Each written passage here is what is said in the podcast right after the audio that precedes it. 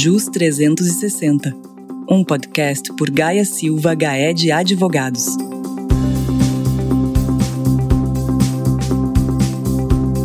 Afinal de contas, software é um produto ou é um serviço? Olá, eu sou Juliana Quadrado, apresentadora do JUS 360, e para responder essa pergunta, hoje aqui comigo Maurício Barros, sócio e tributarista do escritório de São Paulo. Maurício, tudo bem? Tudo bem, Juliana, como é que você está? Tudo ótimo. Maurício, pergunta com cara de pegadinha, hein? Explica um pouquinho melhor essa diferença quando a gente fala de software, é um produto, é um serviço, o porquê dessa confusão, o que está acontecendo? Olha, Juliana, essa questão há muitos anos está em discussão. Não é? A gente precisa lembrar que nos idos aí dos anos 80, anos 90, a forma com que nós consumíamos os programas de computador, o software, era diferente do que acontece hoje. Então, naquela época, a gente ia até uma loja, comprava uma caixinha com um, um CD e o software vinha ali dentro. Né? Então, no final dos anos 90, o Supremo Tribunal Federal foi chamado a se manifestar com relação à incidência ou não do ICMS sobre este software, sobre este software que era produzido em série e consumido por meio de um CD. Então, naquela época, Juliana, o Supremo decidiu que incidiria ICMS, mas apenas e tão somente porque o software era consumido desta forma, ou seja, com uma mídia, né, com um suporte físico que efetivamente circulava, ou seja, saía da loja e ia para casa do consumidor. E aí o consumidor instalava aquilo no seu computador. Essa decisão, ela, como eu disse, é do final dos anos 90 e ela é uma decisão de uma turma. Ela é não é uma decisão do plenário do Supremo Tribunal Federal. Mas mesmo assim, ela foi usada e, de certa forma, até tem sido até hoje usada como um paradigma para os estados entenderem que, nesse caso de software que é produzido em série, o tal do, entre aspas, software de prateleira, ele é uma mercadoria por ter esse consumo em massa, essa natureza né, de ser consumido pelos consumidores em série. Só que a gente precisa lembrar que, primeiro, né, as coisas mudaram de lá para cá, tanto no plano normativo, ou seja, das leis, quanto no plano fático. É, esse julgamento é do final dos anos 90, e em 2003 a gente teve uma lei que regulou o ISS, o Imposto sobre Serviços de Competência dos Municípios, e que traz ali um item, licenciamento ou cessão de direito de uso de software, como sujeito ao ISS. E se uma operação é sujeita ao ISS, ela não pode ser sujeita também ao ICMS, a não ser que exista uma exceção na própria lista de serviços tributáveis, ou seja, existem alguns serviços em que também acarretam a entrega pelo prestador de mercadorias e que eles podem ser tributados tanto pelo ICMS quanto pelo ISS. Mas no item do software não tem qualquer exceção. Então, a partir de 2003, nós tínhamos já uma lei nacional, uma lei complementar nacional, ou seja, que deve ser respeitada por União, estados e municípios, dizendo que sobre licenciamento de software incide o ISS. Além disso, Juliana, de lá para cá, no plano fático da realidade, o software começou a ser consumido de uma forma desmaterializada. Ou seja, ou o usuário fazia o download né, pelo, pela internet, ou, mais recentemente, acessa o software diretamente na nuvem, nesses contratos que são chamados aí de software como serviços ou SaaS. O que também muda a questão um pouco de figura. Né? Então, o que foi trazido ao Supremo Tribunal Federal recentemente, e o julgamento teve uma última sessão na data de ontem, não a sessão definitiva, porque o saiu em vista, mas já formou uma maioria de sete votos favoráveis ao ISS e apenas três favoráveis ao ICMS. Um dos ministros pediu vista, o último ministro a votar pediu vista dos autos do processo. O que acontece? Ali já era o download de software em uma das ADIs, em um dos processos, né? E no outro era a discussão do software também de uma forma mais genérica, mas contendo o consumo de uma forma desmaterializada, ou seja, download ou acesso na nuvem. Né? E aí também por isso o Supremo está caminhando, né? Não dá para dizer que o julgamento já está encerrado, porque está em vista, mas está com uma maioria de sete ministros, são 11 ministros na corte. Então já tem sete favoravelmente à incidência do ISS. Então tudo leva a crer que a decisão final será realmente a favor da incidência apenas do ISS e não do ICMS. Perfeito, Maurício. Realmente é essa questão, né, de, quando a gente fala de tecnologia, existe aí um emaranhado, né, de possibilidades, software que antes era vendido como prateleira, né, produto de prateleira vinha na caixinha, hoje você faz o download com um botão sem sair do conforto da sua casa. Agora, com essa decisão do STF, ainda tem alguma coisa pendente ou não? Olha, na verdade, na sessão de ontem, havia uma grande expectativa do mercado para que se definisse quanto à modulação dos efeitos da decisão. O que, que é isso? O Supremo ele pode, em determinadas circunstâncias, dizer que a declaração de inconstitucionalidade de um ato normativo ele não é aplicável no passado, tá? Isso tem acontecido em alguns julgamentos de questões tributárias recentemente, tá? E existe uma expectativa. Por que disso? Na sessão anterior, ou seja, na sessão da semana passada, o ministro que abriu a divergência, então, como é que estava na semana passada?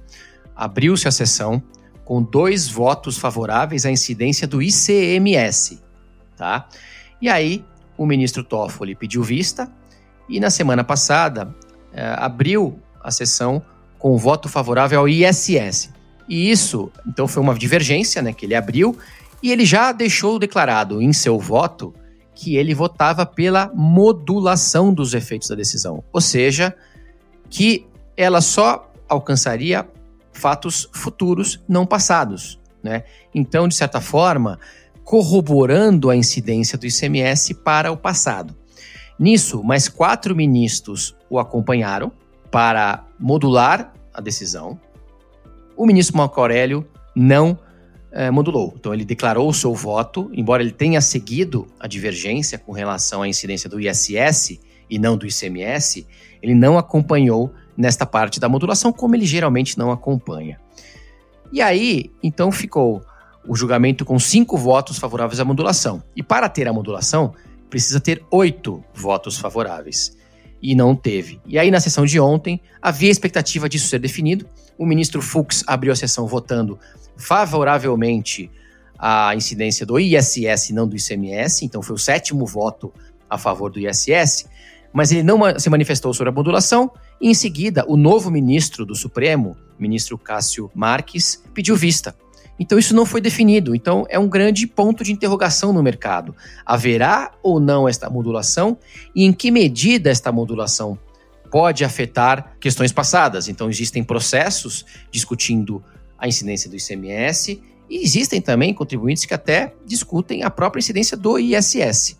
Então, ficou aí um ponto de interrogação quanto ao que vai ocorrer com relação aos fatos passados e os processos em curso.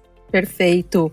Maurício, agora me explica uma coisa. Quando a gente fala de licenciamento de software, isso inclui o acesso em nuvem ou não? Sim, o licenciamento de software, pela nossa lei do software, o contrato de uso de software, ele tem um tipo contratual que é o licenciamento. Então, no acesso à nuvem, você tem sim também um licenciamento. Tá? Então, você acessa o software na nuvem via licenciamento. Claro que é um licenciamento diferente do download, porque ele dura ali pelo tempo que o usuário paga, né? O, é o chamado pay per use, o que é diferente do download, por exemplo, ou na mais antiga aquisição na caixinha, que o usuário tinha ali uma licença perpétua. Né? É só diferente a forma de você contratar com relação ao tempo, com relação ao pagamento. E claro, quando a gente fala de acesso à nuvem, existe toda uma gama de serviços que é prestado também ao usuário final. Embora o licenciamento seja a finalidade última da contratação,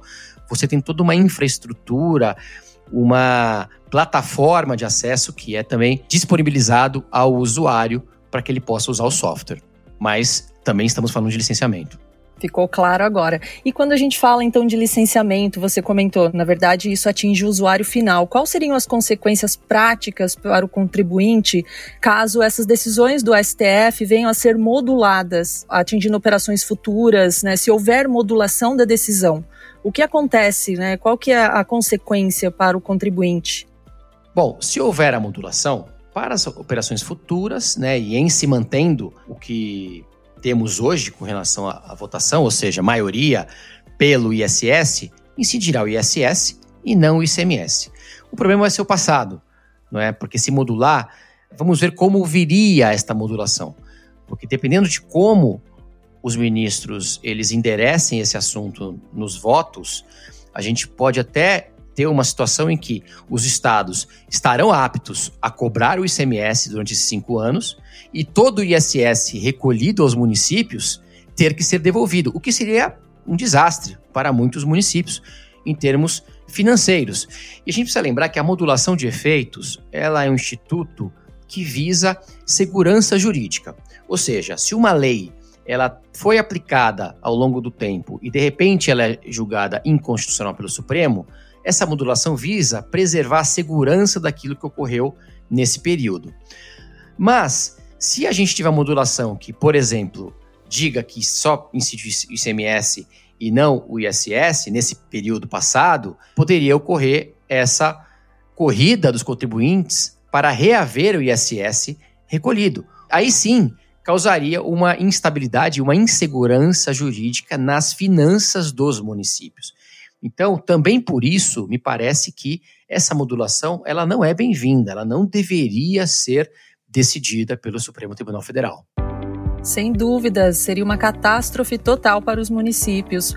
Agora, Maurício, tem alguns casos que ainda estão em discussão ah, em processos administrativos e judiciais. O que vai acontecer com esses casos? Olha, com relação aos casos administrativos, a gente sabe que os tribunais administrativos eles costumam esperar uma definição total né, dos julgamentos. A gente tem a matéria de fundo, né, já com sete votos favoráveis, então me parece que isso é irreversível, mas o que é o, o, ponto principal é a modulação que ainda está indefinida. Então me parece que nos julgamentos administrativos, o contribuinte tende a ter autos de infração tanto de ISS quanto de ICMS mantidos. Tá? Infelizmente, eu acho que isso vai ser a tônica ao menos até que seja modulado, até que venha a decisão e a decisão diga algo, se vier, né, diga algo parecido, tá? Agora, no judiciário, é, o judiciário ele tem uma liberdade um pouco maior de decidir. Então, tendo sete votos favoráveis ao ISS, me parece que existe uma tendência de que os julgamentos sejam favoráveis ao ISS né, quando tivermos uma discussão de ISS, e desfavoráveis ao ICMS quando tiver um caso discutindo o ICMS. Então, me parece que no judiciário essa tendência deve ocorrer desde já. Ótimo. Então, ah, você mencionou essa decisão, já está com sete votos a favor, né, para tributação no ISS. Então, isso quer dizer que os estados deixarão de cobrar o ICMS sobre o licenciamento de softwares ou não? Você acha que essa cobrança ainda deve continuar por um período? Olha, é difícil prever com exatidão, mas me parece que ela vai continuar.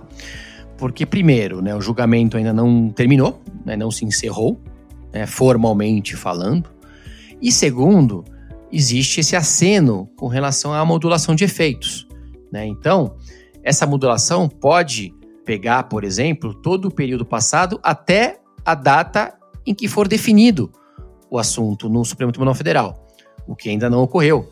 Então, me parece que os estados devem ainda continuar cobrando, embora saibam né, que essa cobrança é indevida. Apenas e tão somente porque a modulação ainda está em aberto, existe um aceno de cinco votos favoráveis a ela e o processo ainda não acabou formalmente com relação à matéria de mérito.